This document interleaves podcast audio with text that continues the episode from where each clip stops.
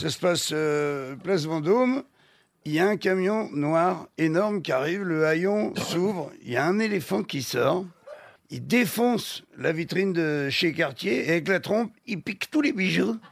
Il rentre dans le, camion, le camion se referme, le haillon et il se barre. Bon, il y a un flic euh, qui arrive euh, sur place et il interroge euh, bah, le petit serveur qui était en train de mettre la terrasse en place. C'est le seul euh, témoin. Il dit Vous avez vu quoi? Il y a un camion noir qui est arrivé. euh, Il y a un éléphant qui est sorti, a pété la vitrine, a pris tous les bijoux, a remonté dans le, dans le camion. Et l'inspecteur, il dit Mais c'était quoi comme marque le camion? Il dit, j'en sais rien, j'ai vendé, c'était assez spectaculaire, ça a été vite, euh, je sais pas. Il dit, ok, vous pouvez quand même me dire euh, si c'était un éléphant euh, africain ou un éléphant euh, d'Asie.